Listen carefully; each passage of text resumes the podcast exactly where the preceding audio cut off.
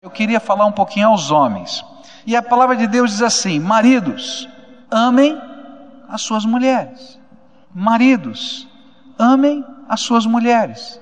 Quando Paulo começa a falar aos maridos, ele começa a descrever a principal função do marido. Como ele deve gerir os relacionamentos para com a sua esposa e como ele deve gerir os seus relacionamentos dentro da sua casa. E o que a palavra de Deus está dizendo é que o marido precisa amar antes de tudo. Talvez se nós olhássemos só o texto que antecede, que diz que as mulheres precisam se submeter aos seus maridos, a gente estivesse esperando, não é? Que a palavra de Deus dissesse: marido, assuma a liderança da sua casa. Mas a Bíblia não diz isso. A Bíblia diz: marido, ame a sua esposa. E eu acrescentaria: ame os seus filhos, ame essa família, ame. E por isso a Bíblia vai começar a mostrar que se nós queremos exercer como maridos, como pais, a liderança dentro da nossa casa, só poderemos fazer isso na base do amor. Não tem outro jeito, não tem outra maneira. Não tem como. Se a autoridade que recebemos para exercer liderança dentro da nossa casa vem como delegação de Jesus. Então, ele mesmo nos ensina como deve ser esse amor. E será que pode existir na terra, ou no céu, ou debaixo do céu, ou debaixo da terra, alguém mais capaz de nos ensinar o que significa amar do que Jesus? Será que tem alguém que possa nos ensinar mais a respeito de amor do que Deus? A Bíblia diz que Deus é amor, não tem ninguém que possa nos ensinar mais.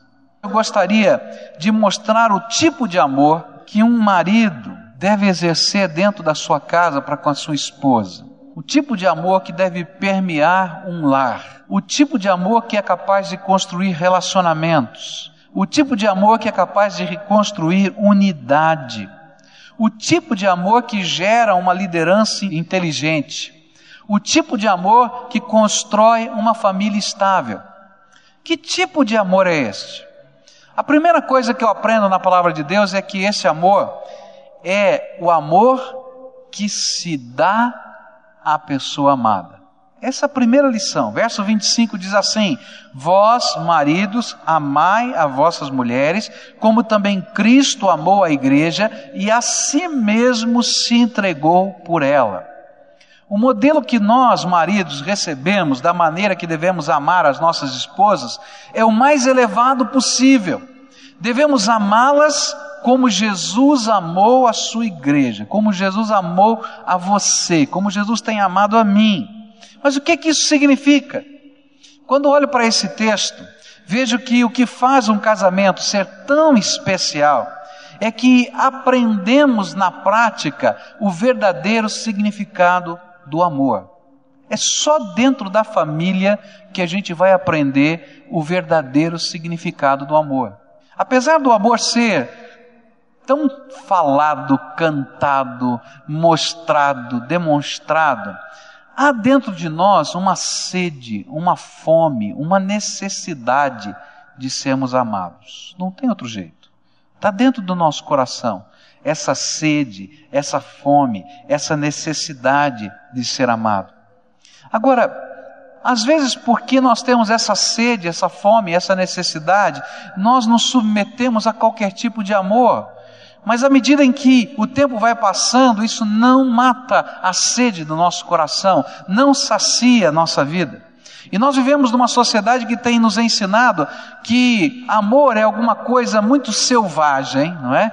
É alguma coisa tão passional, tão carnal, que qualquer animal desta terra pode viver. E esse é o tipo do amor que a gente vê nos filmes eróticos, que a gente vê em tantas coisas assim. Mas esse não é o amor que preenche o coração, que constrói famílias estáveis, que enche a nossa alma de prazer de viver, de prazer de viver. Por isso a Bíblia tem que nos ensinar como é que a gente ama, que tipo de amor constrói essa família. O que a Bíblia tem a ensinar para a gente é que o amor que constrói um relacionamento entre marido e mulher, o amor que permite uma família ser unida anos e anos a fio, é aquele tipo de amor capaz de se entregar, capaz de se sacrificar, capaz de dar a sua vida, se for preciso, para proteger, para guardar, para cuidar da pessoa amada. Nós vivemos num tempo em que as pessoas estão tremendamente carentes, desvanecidas desse amor, mas vivemos também num tempo, numa sociedade, em que o amor tem ficado tão esquisito e estranho. O lugar mais seguro da face da terra hoje já não é mais seguro. O lugar mais seguro da face da terra era o útero de uma mãe. Hoje não é mais. Os incineradores clandestinos das clínicas de aborto que o digam. Porque até o útero da mãe, que representava o lugar mais seguro do amor e do afeto, não é mais. E dentro da casa, às vezes, isso também não acontece. E esse amor que se entrega, e esse amor que se dá, e esse amor que paga preços tremendos para investir-se totalmente na vida do outro, está faltando na terra. É matéria escassa. E é por isso que as famílias estão vivendo o que estão vivendo. O tipo de amor que temos aprendido a viver é bem diferente desse. Na verdade, o tipo de amor que a televisão, o rádio, jornais e muito da nossa poesia tem ensinado é o amor que suga, esgota, consome e descarta. Mas uma família não sobrevive com um amor desse tipo. Mas se nós queremos reaver o lugar de liderança nesse mundo, homens, e se queremos reaver o nosso lugar de liderança na família, esse lugar de liderança só poderá ser conquistado através de um amor que se dá, que não tem medo de sofrer, que tem prazer em resgatar, que não se esconde. Uma família precisa ser marcada pelo amor de um esposo e de um pai que marca a vida dos seus queridos com esse tipo de afeto, que vive por eles e para eles. E a pergunta que eu tenho para você é: você tem vivido esse tipo de amor? Às vezes nós homens não entendemos por que as, os nossos filhos na adolescência se afastam de nós. É porque às vezes a gente não sabe viver esse tipo de amor, a gente só sabe viver a liderança. Mas a liderança se conquista com um amor que se entrega, que vai lá, que paga o preço. Às vezes a gente está a cobrar da mulher submissão, mas a mulher não vai conseguir viver submissão se o coração dela estiver cheio de amargura e tristeza, se ela estiver se sentindo usada, sugada e pronta para ser descartada. Agora, se essa mulher se sente amada, e se ela olha para você e sabe que você está disposto a dar sua vida para protegê-la, bem como a sua família. E eu não estou fazendo isso como figura de linguagem, não, eu estou falando isso como verdade. Se tiver alguma ameaça, seja ela qual for, você está pronto a morrer pela sua família. Porque é isso que a palavra de Deus ensina. Eu quero dizer que você vai gozar do respeito dessa mulher, do afeto dessa mulher e da admiração da sua família e dos seus filhos. Caso contrário, a gente vai estar sempre em disputa. A palavra de Deus vai dizer que esse amor, esse amor que se dá, é um amor que investe no crescimento emocional, espiritual e na beleza da sua amada. Tá vendo, marido? tem que investir na beleza da mulher também, viu? Elas vão gostar disso. Olha só o que a Bíblia diz. Vós, maridos, amai as vossas mulheres, como também Cristo amou a igreja, e a si mesmo se entregou por ela, a fim de a santificar, tendo-a purificado com a lavagem da água pela palavra, para apresentá-la a si mesmo igreja gloriosa, sem mácula, nem ruga, nem qualquer coisa semelhante, mas santa e irrepreensível. Quando Jesus morreu na cruz por mim, quando ele me ensinou esse modelo referencial de amor sacrificial, ele nos mostra por que ele estava se sacrificando, qual era o propósito. Esse amor não era um mero masoquismo, ah, agora eu vou sofrer, eu vou curtir a força do meu amor. Ah, não é isso não. Ele tem um propósito, ele está fazendo um investimento tremendo. O tipo de amor que Deus quer que você invista, que você viva, é aquele que é capaz de investir na vida da sua esposa e de investir na vida da sua família. É aquele que, em meio ao dar-se, você está investindo no crescimento emocional, espiritual, até quem sabe na beleza física da sua amada. Você olha para ela e percebe algumas necessidades e você investe. Quer ver o que eu quero dizer? Às vezes surgem pequenas coisas no caminho da família que geram insegurança. E que talvez para mim ou para você, homem, seja uma coisa tão simples, não é? E a gente às vezes fica irritado com isso. Diz, puxa vida, vai lá e resolve. Você pode resolver, não é? Vai lá e faz. Você pode fazer. Mas nessa hora o que a gente precisa é investir um pouquinho da gente na vida da esposa, ou quem sabe na vida dos filhos.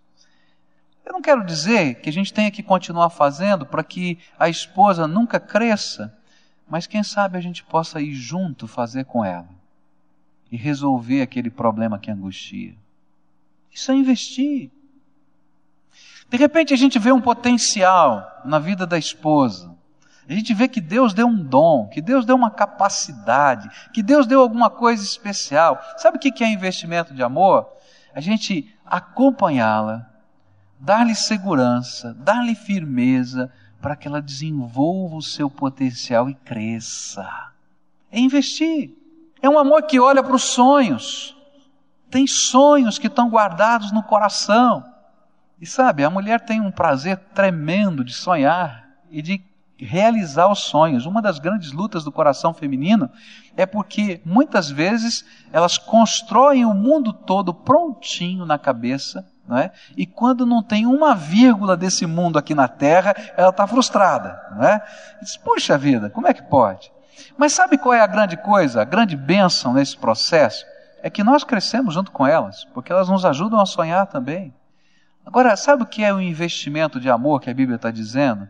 é quando a gente olha para esses sonhos e a gente transforma esses sonhos nossos sonhos e a gente se coloca no meio desses sonhos para que essas coisas estejam se concretizando e a gente dá passos junto. E a gente investe a gente mesmo. Sabe, não é aquele tipo de investimento que alguns maridos fazem. Poxa vida, coloquei tantos mil reais na tua mão para você abrir a tua loja, você perdeu tudo. Não. Esse investimento só vai criar confusão. O investimento que ela quer é que você vá com ela para a loja e você ajude, que você dê segurança. Você vai investir você. Uma grande tentação que nós temos é colocar emissários no investimento do nosso afeto. Quando eu leio a Bíblia, eu vejo, por exemplo, Esther, ela está lá no palácio, e Mardoqueu está lá no portão.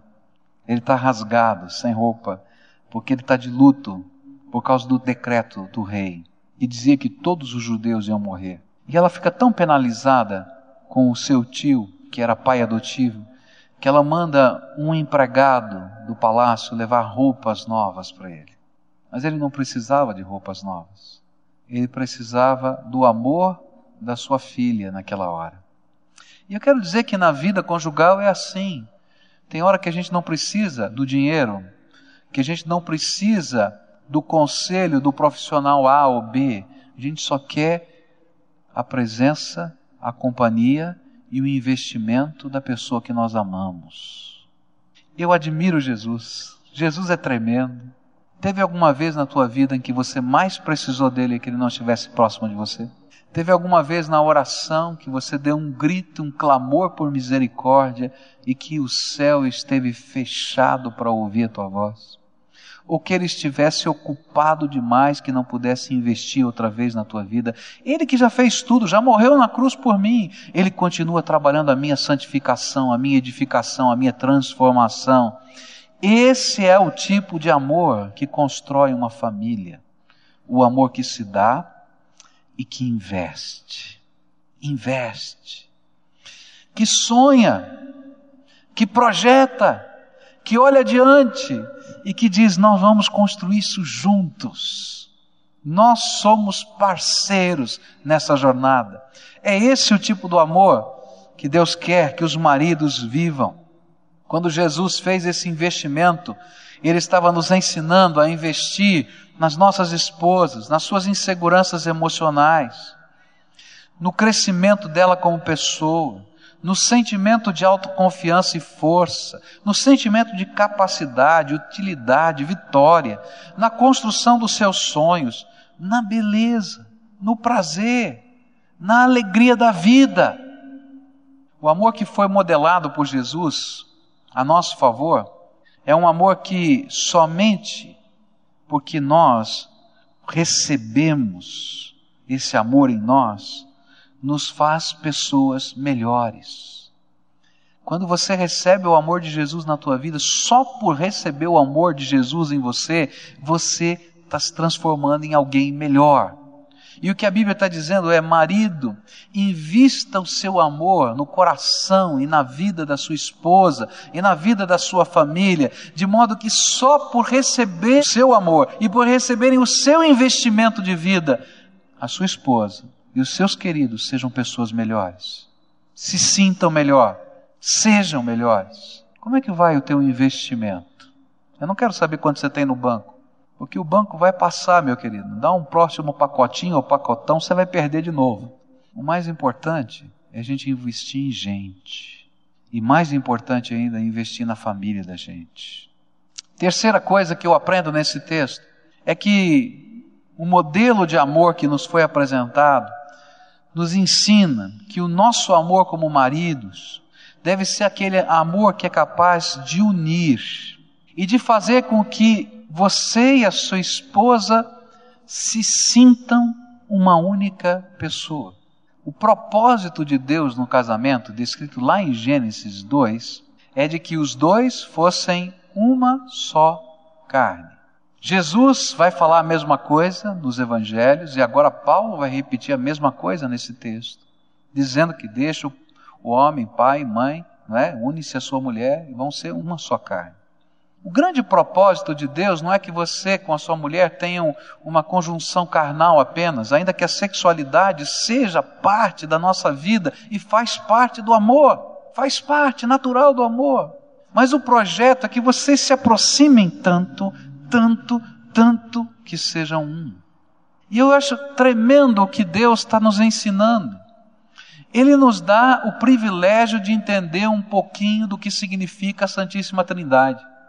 O único referencial que a gente tem de trindade na terra é a família. É muito difícil de entender a trindade, não é? Porque é tão difícil de explicar como um mais um mais um é igual a um. É difícil. Essa é uma equação matemática complicada que eu vou ter que pedir uma aula particular não é? de comprovação do teorema do divino lá no céu, porque eu não sei explicar. Como é que funciona? Deus Pai, Deus Filho, Deus Espírito Santo podem ser três e um ao mesmo tempo. Mas a Bíblia diz isso.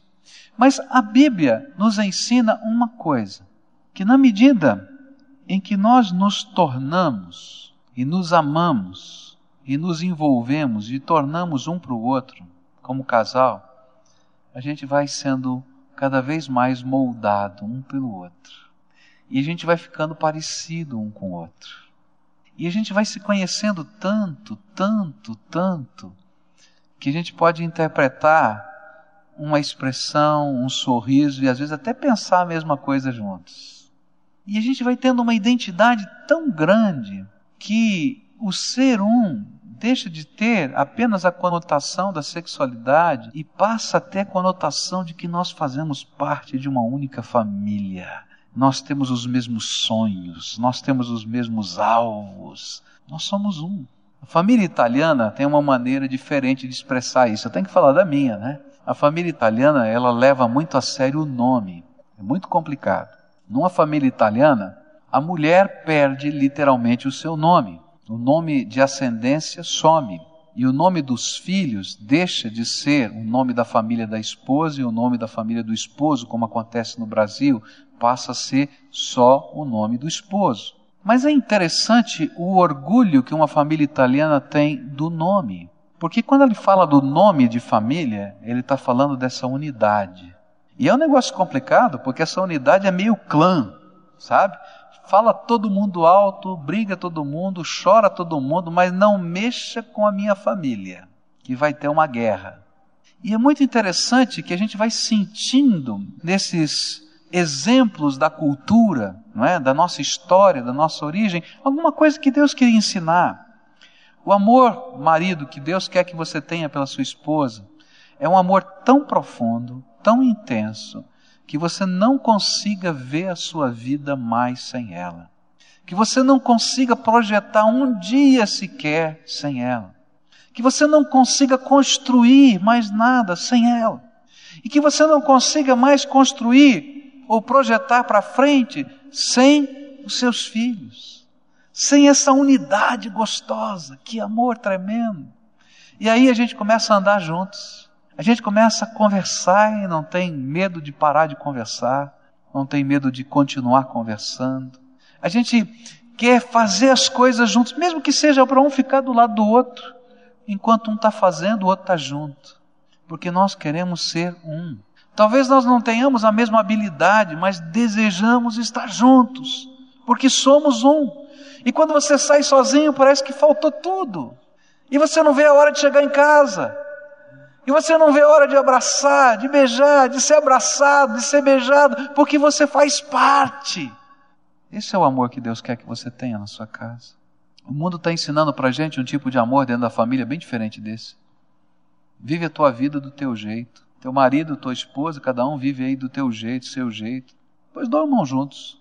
Tem casais que moram em casas separadas e são casados.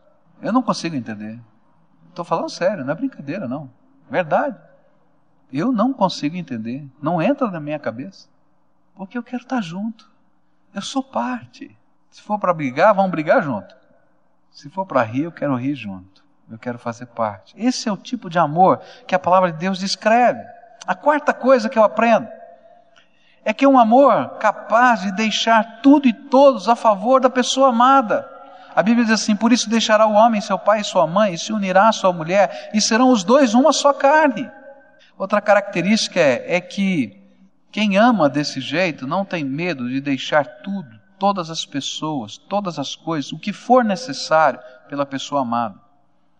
Não se constrói esse tipo de amor, esse amor que a Bíblia ensina, sem que tenhamos a coragem de deixar alguma coisa. Você vai precisar deixar primeiro seu pai e sua mãe para constituir uma família, mas no meio desse caminho você vai ter que dizer não a muitas pessoas. E não pensem vocês que não existirão oportunidades para você ser infiel à sua esposa ou a sua esposa ser infiel a você. E não pense que existe casal isento do perigo da infidelidade não existe. E se você não estiver disposto a dizer não e a deixar, a infidelidade vai acontecer. Em outros momentos, você vai ter que deixar coisas a favor das pessoas que você ama. Às vezes nós somos controlados pelas coisas e a gente vai ter que aprender a deixar para poder priorizar o que tem prioridade. Eu conheço uma família que se separou por causa de lan house. É, o marido ficou viciado em Lan House. quero dizer para os jovens e adolescentes: Lan House vicia. Qualquer tipo de jogo vicia, até de brincadeira. Porque o jogo nada mais é do que uma, uma relação de reforço positivo. E todo reforço positivo, ele é uma maneira viciante. E o reforço positivo intermitente, que é o jogo, às vezes você acerta, às vezes você não, você ganha ou você perde, você quer tentar de novo, ele é altamente viciante. E eu conheço uma família que se separou porque o marido não ficava mais em casa. Ele passava as madrugadas, depois passava os fins de semana. Não tinham comunhão e intimidade. Se você não quiser deixar nada para viver amor, você não vai ter amor. Vai ficar com tudo sem amor. Você vai ter que às vezes aprender a dizer não no trabalho. É, é duro. Ainda mais numa sociedade tremendamente competitiva como a nossa. E sabe, competição mexe com o homem. O homem gosta de competição. Ele entra na jogada. É desafiante. Ele gosta. Mas às vezes a gente vai ter que dizer não, porque existem pessoas mais importantes do que as coisas. A gente vai ter que dizer não para amigos. Eu conheço alguns maridos que continuam na adolescência. É, é verdade. Estão sempre em roda de amigos Aquele que, quando vai sair de férias, não sabe sair de férias se não levar dois, três casais de amigos juntos. Não estou brincando, é sério. E às vezes eu tenho descoberto que alguns desses não sabem conversar na intimidade de marido com mulher. E é por isso que levam tantos amigos juntos, para continuarem falando futilidades e não descerem às necessidades do coração. Sabe, a gente precisa ter tempo para conversar e amar. Que é uma coisa gostosa, tremendamente boa de você aprender a viver e que a gente precisa de disciplina, a gente tem que aprender a deixar para poder viver. Separa um horário na tua agenda, não sei que horário, pega a tua agenda, monta a tua agenda e faz esse horário da tua agenda, não sei como você vai fazer, se vira, tá? Trabalha para isso. Você vai ter que deixar alguma coisa. E faz desse tempo o tempo teu com a tua esposa, para brincarem, para darem risada, para saírem juntos. Não é para fazer compra no mercado, tá entendendo? É não, porque às vezes é assim, a gente é tão prático, diz assim, não, toda, toda tal dia a gente vai fazer a compra de mercado. Pelo amor de Deus, tá? Não, é aquele tempo de vocês namorarem, investirem um no outro. Agora isso não acontece se a gente não tiver coragem de deixar alguma coisa. Você não consegue, eu não consigo, se a gente não olhar a nossa agenda e não deixar. Tem algumas pessoas que não entendem um pouquinho como funciona a minha dinâmica como pastor. Vou, vou colocar para vocês porque às vezes isso precisa ser dito. Eu dificilmente aceito um compromisso na segunda-feira. Para aceitar um compromisso na segunda-feira tem que ser alguma coisa assim que não tem jeito, que é uma emergência que virou de ponta cabeça. Tá? E assim mesmo a emergência ainda faço uma triagem, porque tem emergência que dá para ficar para o dia seguinte. Tá? Por quê? Porque esse é o único dia que eu tenho com a minha família. Para estar tá junto, para jogar conversa fora. Às vezes para assistir um, um vídeo, para ir no cinema, para estar tá junto, gente. E se a gente não levar a sério, a gente tem medo do que as pessoas vão falar, vão pensar, porque a gente está deixando alguma coisa. Mas a gente vai ficando de cabelo branco e a gente vai aprendendo que esse medo é infantilidade, é criancice. Porque essas pessoas vão passar no tempo, mas a meu filho está lá, minha filha está lá, minha esposa está lá e eu preciso cuidar deles, que eu vou dar contas a Deus por eles. E se alguma coisa acontecer com eles, quem vai sofrer nessa terra sou eu, de angústia, de tristeza. Mas não é fácil, a gente tem que aprender a deixar, a deixar. Não é fácil deixar. Mas o amor que a palavra de Deus nos ensina é o amor que deixa porque só deixando a gente é capaz de construir prioridade. E a gente está dizendo: você é prioridade para mim. E a gente precisa dizer isso para a esposa. E a gente precisa dizer isso para os nossos filhos. Porque é esse o amor que constrói uma família. A gente precisa deixar para dizer que esse amor representa exclusividade. Você é a única para mim. Você é a mais importante das mulheres na face da terra. O que me importa é como está o teu coração, a tua vida. Mas se eu não souber deixar, não vai haver exclusividade. Esse tipo de amor é um amor que constrói integridade. Não é ideia só de você ser uma pessoa honesta, mas de você ser uma pessoa inteira. E a gente só é inteiro se você com a sua mulher forem um. Senão você é só metade. Esse amor é o que constrói integridade. Esse é o amor que constrói fidelidade. Se você não estiver disposto a deixar, você não vai viver esse amor.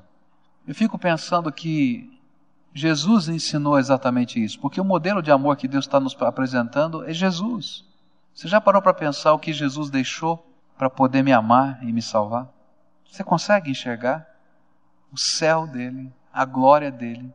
Olha, tem uma coisinha simples, uma coisinha simples, que é tremendamente grande. Jesus teve que deixar de ser unicamente espírito para poder caber dentro de um corpo. Você já pensou a liberdade que o espírito tem de poder ir, vir, fazer e acontecer? Agora tem que caber dentro de um corpo.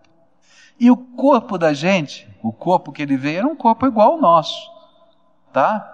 Um corpo que talvez tivesse dor de cabeça de vez em quando. E a pessoa Jesus falou: esse negócio de dor de cabeça é complicado, né? E talvez estivesse andando na rua, topasse numa pedra, já, já deu uma topada boa daquela assim, que bate o dedão assim. Que negócio esquisito esse negócio de corpo, né? Já pensou Jesus na adolescência? Quando o pé vai crescendo, a gente erra a medida da escada.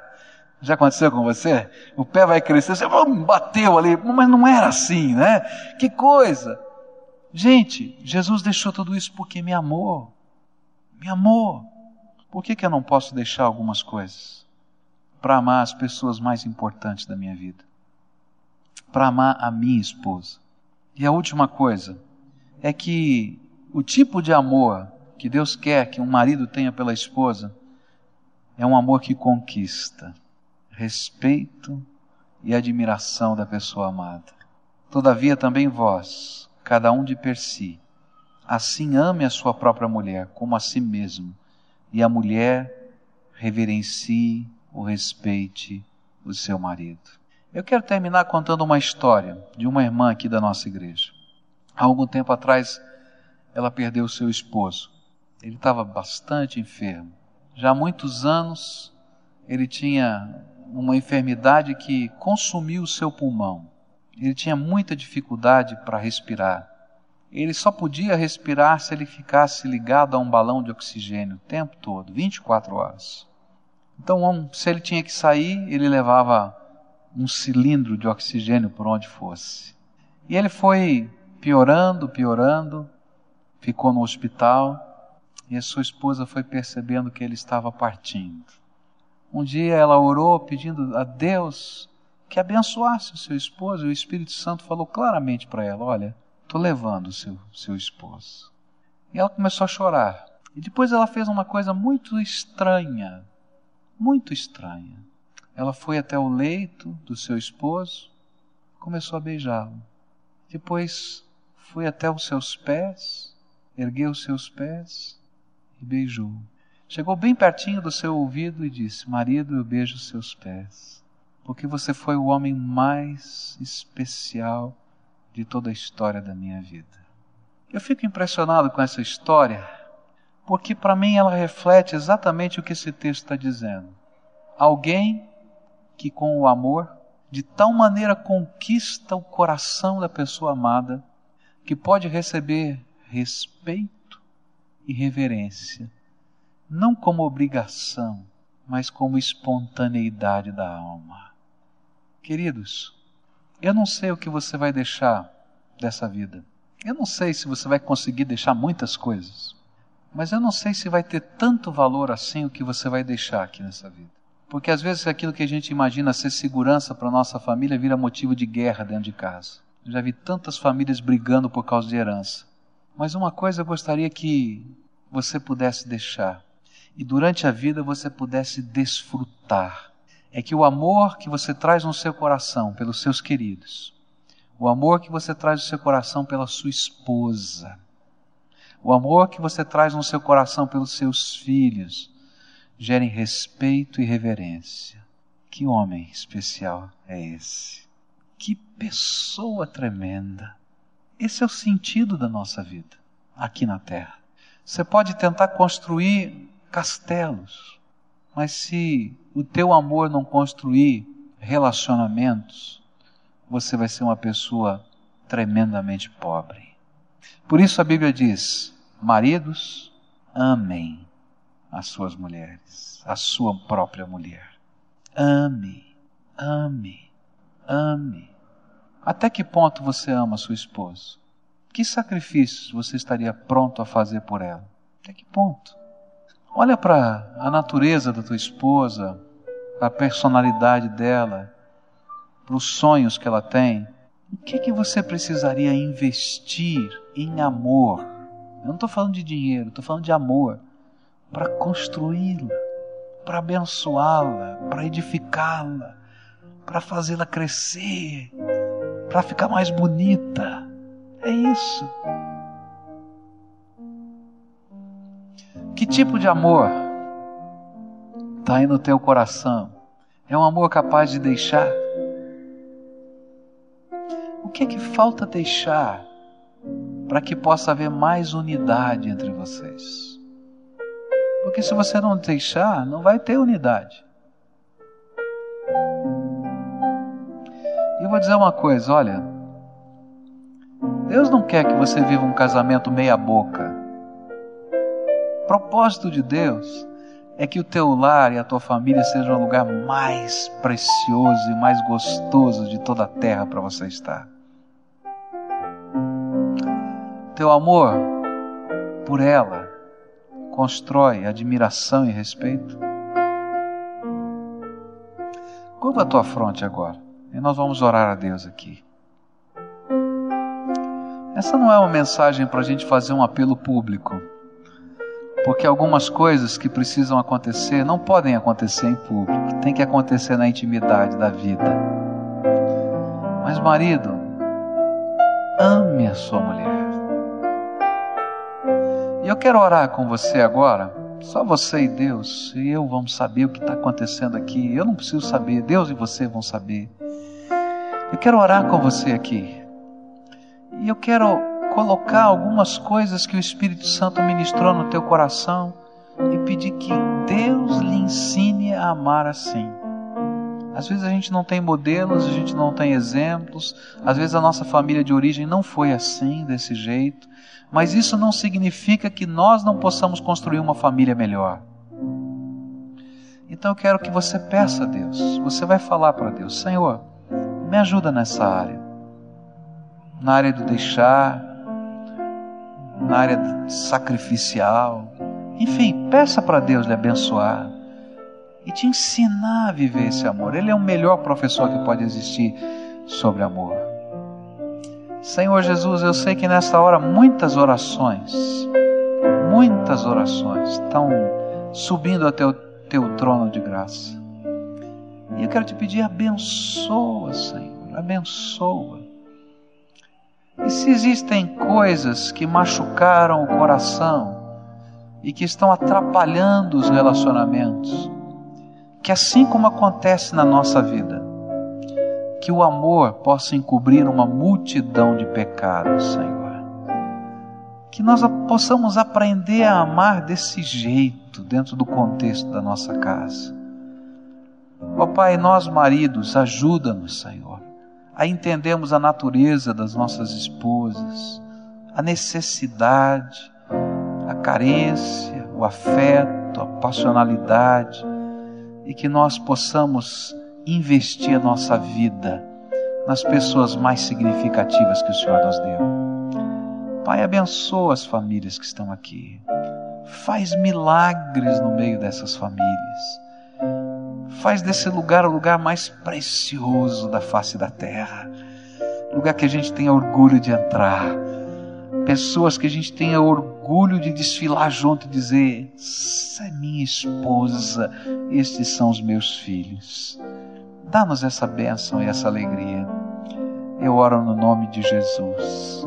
Amém.